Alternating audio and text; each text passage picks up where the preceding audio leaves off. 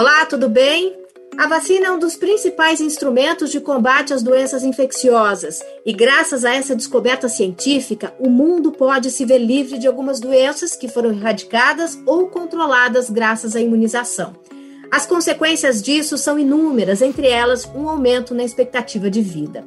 De acordo com um estudo publicado no jornal The Lancet, de 2000 a 2019, por exemplo, as campanhas de imunização em países de média e baixa renda evitaram 37 milhões de mortes, especialmente de crianças com menos de 5 anos, principalmente graças à vacina contra o sarampo, rotavírus e hepatite B.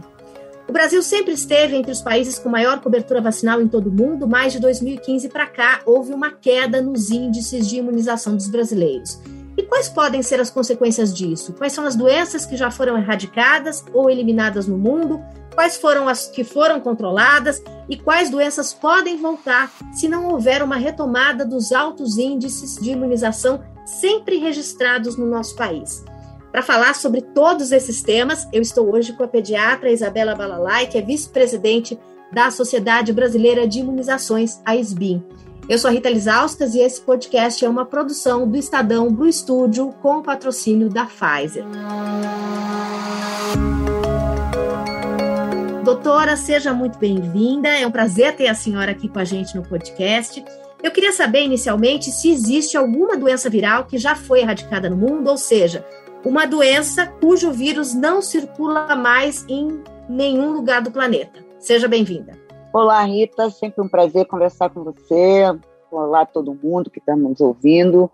Então, vacina é um negócio fantástico, né? É, eu gosto de dizer que não precisa de muitos dados para provar que elas são importantes. Basta sair na rua e não ver ninguém com sequela de pólio, é, não ver corpos no chão graças à varíola e tantas outras situações ruins que a gente já viveu. E a própria Covid, né? Vamos lá. A gente conseguiu reduzir substancialmente o número de mortes por Covid-19, que era o nosso objetivo, não só em outros países, como aqui no Brasil. Não existe mais o vírus no planeta. E essa doença é a varíola, que por mais de 3 mil anos é, causou muita desgraça para a humanidade. Era, sim, uma situação muito difícil, com muitos mortos e muitas pessoas ficando deformadas pela doença, etc. Porque esse vírus, ele não fica no ambiente. Ele é um vírus que depende 100% de infectar o homem para se manter, entre aspas, vivo. Quando a gente vacinou virtualmente ou quase 100% da população do planeta, o vírus não encontrou mais ninguém para infectar e por isso deixou de existir. Não é fantástico? Isso, então, foi graças à vacinação. Só foi possível é, eliminar, erradicar o vírus da varíola com a vacinação. Só foi possível erradicar graças à vacinação em massa no mundo inteiro, porque se for, por exemplo, a polio, existe o vírus da polio, tanto no Afeganistão quanto no Paquistão. Então, enquanto o vírus existe no planeta, a vacinação não pode parar. Na varíola, a gente não vacina mais porque não tem mais o vírus, exatamente porque vacinamos 100% da população do planeta, o que não conseguimos fazer para a poliomielite ainda.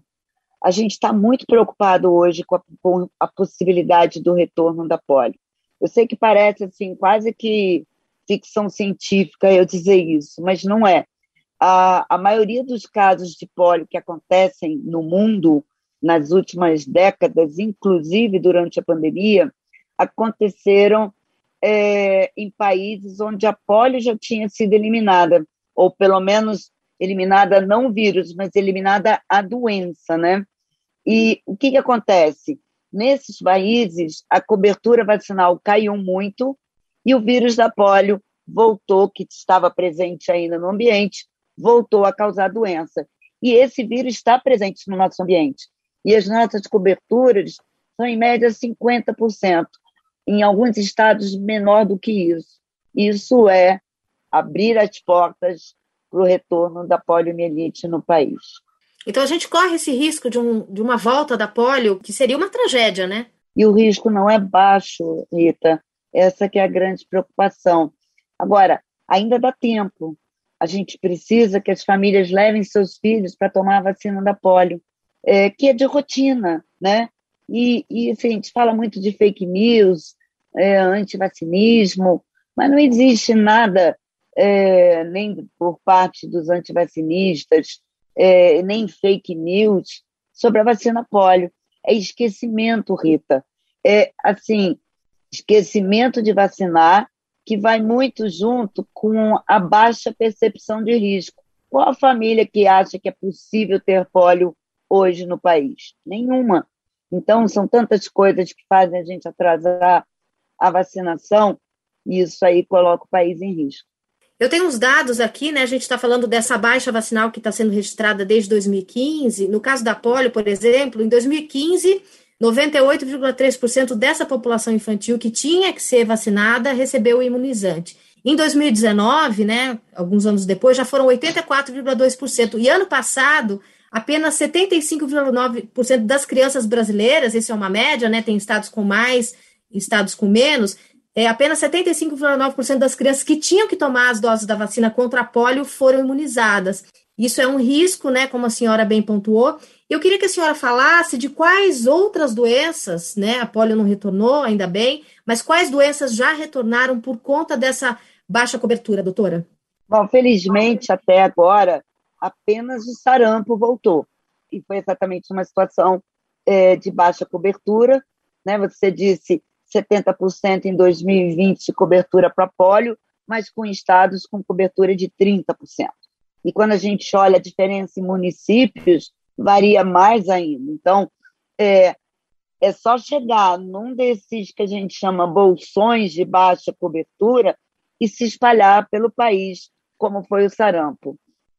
As outras infecções, essa cobertura que a gente tem, ela mantém por um tempo, né? E a gente não sabe qual. Esse tempo pode ser até amanhã, depende. Se alguém vier de fora do país trazendo um desses vírus é, ou bactérias, né? A gente aqui está falando de vírus, mas lembrar das bactérias, a, a rubéola, por exemplo, e a cachumba, a gente evita com a mesma vacina que o sarampo. Então, se o sarampo voltou, cachumba e rubéola pode voltar. E rubéola é causa de malformações do feto graves e para o resto da vida. Doutora, quando a gente pensa nessas doenças controladas por vacinação, que a gente está conversando, né, as doenças causadas pelo meningococo, elas estão controladas. Mas se não houver é, é, esse aumento de cobertura, há o risco também de retorno e de surtos, né? Qual, qual é o risco e quais são essas doenças causadas pelo meningococo? Então, o meningococo é, causa uma doença grave, né, que chama doença meningocócica, que na realidade é meningite e sepsemia por meningococo. 20% das pessoas vão ao óbito e das 80% que não morrem, 20% ficam com sequela, sendo que 10% perdem os membros, né, braços e pernas. Então, assim, uma doença rápida que mata rápido é, e muito preocupante. E a gente não conseguiu eliminar o meningococo de nenhum país do mundo. O que a gente consegue é controlar, evitar surtos, é, evitar doença, diminuir a hospitalização com a vacinação. A vacinação contra o meningococo também está muito baixa. E isso faz com que o surto possa acontecer a qualquer momento no país. Principalmente agora, né, que com a flexibilização, as pessoas saindo mais, as crianças e adolescentes indo para escolas, lembrar que adolescentes são os grandes transmissores do meningococo para as crianças e para o adulto. O adulto raramente adoece. E uma coisa que eu gosto de falar, gente, que é tanto tirar as máscaras, né, Rita? Então, é, ainda não é hora de tirar as máscaras. Provavelmente 2022 a gente não precisará mais delas se a gente se controlar agora e aumentar a cobertura vacinal contra a Covid-19. Mas é bom a gente já se preparar para isso, porque as máscaras estão protegendo da Covid e, por tabela, dessas outras doenças, como o meningococo, por exemplo. Então, tirando as máscaras e as nossas crianças e adolescentes não vacinados, um surto não vai ser difícil de acontecer. Doutora, a senhora falou dessa baixa percepção de risco de mães e pais, né, que acham que não é possível que o filho é, tenha pólio, então acabam esquecendo, deixando de lado algumas vacinas. Mas a senhora vê outros motivos para essa baixa vacinal que o Brasil vem enfrentando desde 2015?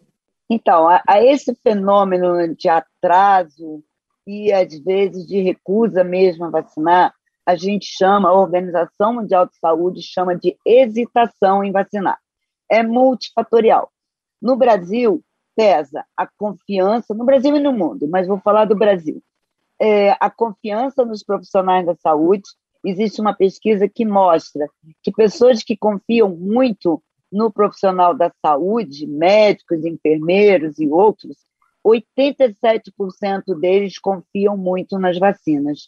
Quando a gente olha para o grupo que não confia tanto ou não, ou não confia no profissional da saúde, 67% confia nas vacinas. Então, é, isso não é só com vacina, né? É, é, com saúde de maneira geral. Mas esse dado é muito interessante. Então, é importante, quando a gente fala de vacinação, melhorar a capacitação das pessoas que trabalham nas salas de vacinação, porque elas precisam gerar essa confiança é, nessa população. Outro fator importante para melhorar a adesão à vacinação é a confiança nas autoridades públicas de saúde. Infelizmente, Rita, em 2019, quando a gente fez uma pesquisa com a Avaz, a SBIM fez uma pesquisa com a Avaz, a fonte confiável, né, quando a gente perguntou sobre fonte confiável, a, autoridades públicas foram, foram citadas, ficaram em sexto lugar. Hoje, as pesquisas mostram que elas caíram para décimo primeiro lugar. Agora, sem dúvida nenhuma, o brasileiro acredita muito em vacina. Mais de 90% entende que vacina é importante. Dúvidas sobre segurança, dúvidas sobre eficácia, muita desinformação, principalmente hoje, né, que a gente chama de infodemia, que é uma pandemia mais grave até, que pode deixar mais sequelas do que a própria Covid. Essa é a percepção no mundo todo. Faz com que as pessoas deixem de se vacinar. E tem uma frase que aí é minha, tá? não está na literatura, é que brasileiro gosta muito de vacina que está em falta. E aí eu vou explicar o que, que eu quero dizer com isso. Em 2016, quando tivemos mais de duas mil mortes por gripe, né, por influenza, e casos da doença, hospitalização e morte saíam nas televisões, nos jornais o tempo todo, que é a fonte principal de informação do brasileiro, segundo as pesquisas, a gente viu uma coisa que eu nunca imaginei ver, que foi filas de cinco horas na porta de clínicas privadas. Eu nunca vi isso no setor privado na vida. É, nesse ano, parece que os boatos né, e o medo de que a vacina da gripe cause gripe, né, que é um mito, desapareceu. Em 2017, quando tivemos a epidemia de febre amarela, com uma cobertura vacinal no país que estava em torno de 40%, vimos filas e brigas pelo direito à vacinação no momento que faltou vacina. Aliás, nesses dois momentos faltou vacina, porque a demanda da população inteira de uma vez só leva ao esgotamento do estoque, né? Lembrando que por isso é importante vacinar de rotina, para garantir que não vai faltar vacina com a demanda da grande inesperada.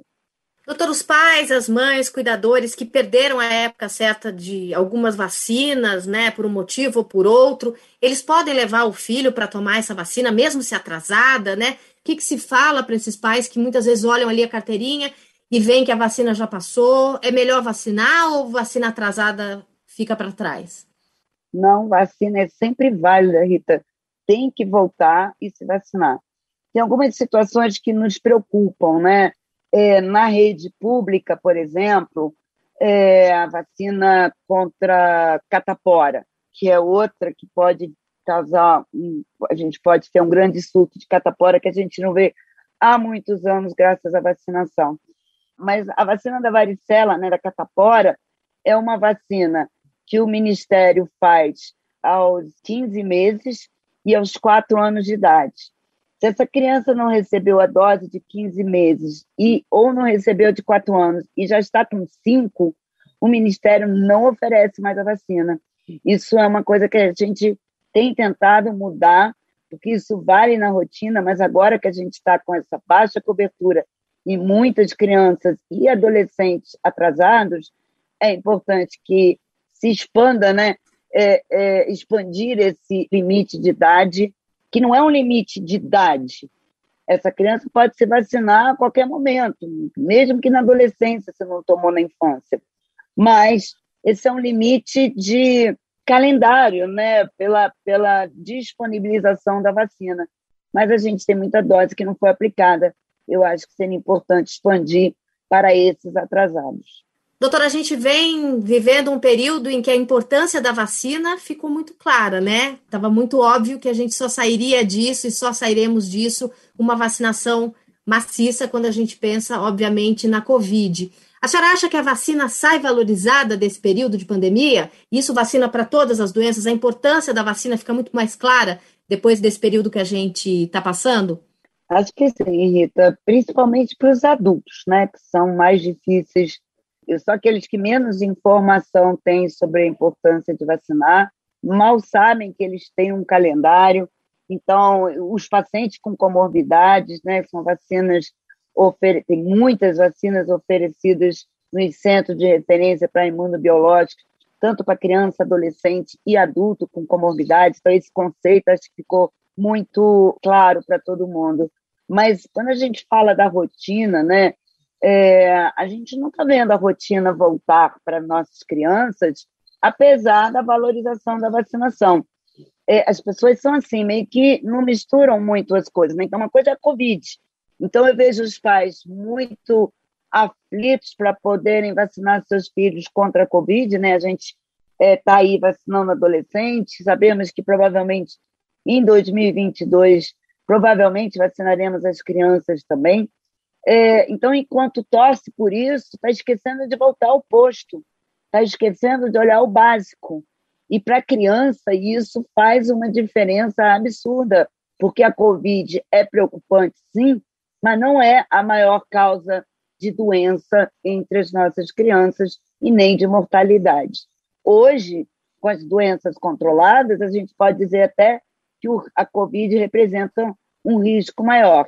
Mas se a gente vai voltar tudo, como fica bem claro esse risco, a gente vai estar protegendo da Covid e voltando aos anos 80, em ter, ou antes até, em termos de controle dessas doenças que a gente pode prevenir com vacina. Ficou apelo aí para os pais, né? Irem para o posto de saúde com a carteirinha dos filhos pequenos, dos filhos adolescentes, para que coloque essas outras vacinas também em dia. Eu queria agradecer a participação da pediatra Isabela Balalives, presidente da Sociedade Brasileira de Imunizações, a SBIM.